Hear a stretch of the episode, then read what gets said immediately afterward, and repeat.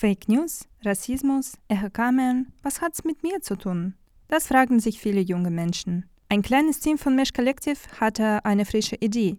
Wie wäre es also, wenn wir die Jugendlichen mit den Beauty-Vloggerinnen und Let's Playerinnen zu gesellschaftlichem Engagement anregen? Mehr davon erzählt die Leiterin der Bildungsinitiative Julia Althoff. Wir arbeiten auch mit YouTuberInnen und InstagrammerInnen zusammen, die vielleicht normalerweise eher Schminktutorials oder Let's Plays, also Games machen und wo vielleicht die Affinität zu News oder politischen Inhalten nicht so hoch ist.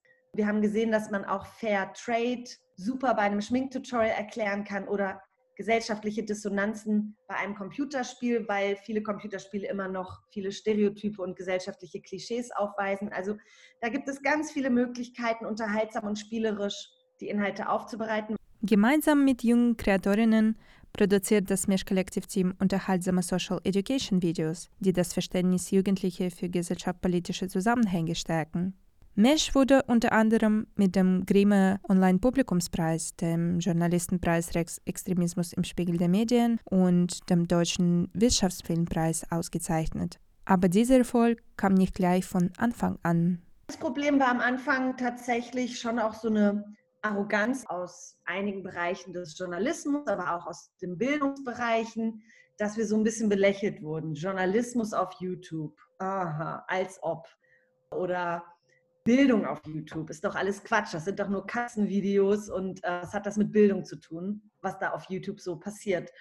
Das heißt, in den ersten Jahren mussten wir viel Überzeugungsarbeit leisten, hatten dann aber sehr bald erste spannende Cases, und Fallbeispiele, wo man einfach gesehen hat, es funktioniert. Wir können auf YouTube relevante gesellschaftspolitische Diskussionen mit unseren Videos starten und Themen setzen.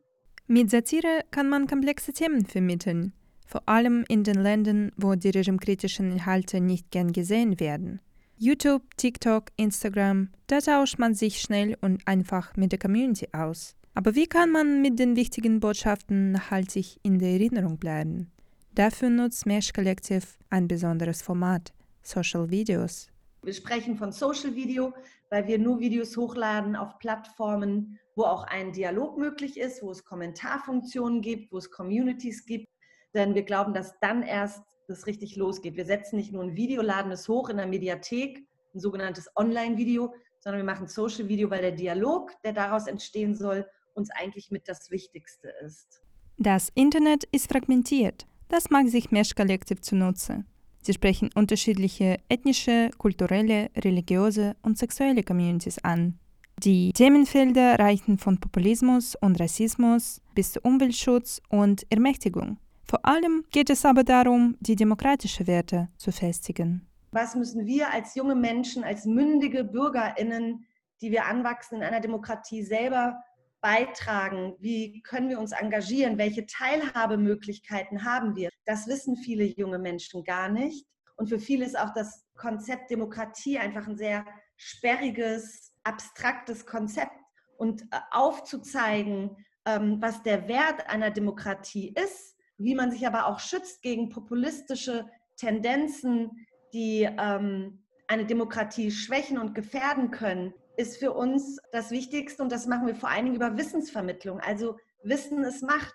Unter dem Motto Wissen ist Macht laufen aktuell bei Mesh Collective viele andere Projekte, zum Beispiel zu den Themen Kinderarmut, Umweltschutz, Hassrede, Antisemitismus und vieles mehr.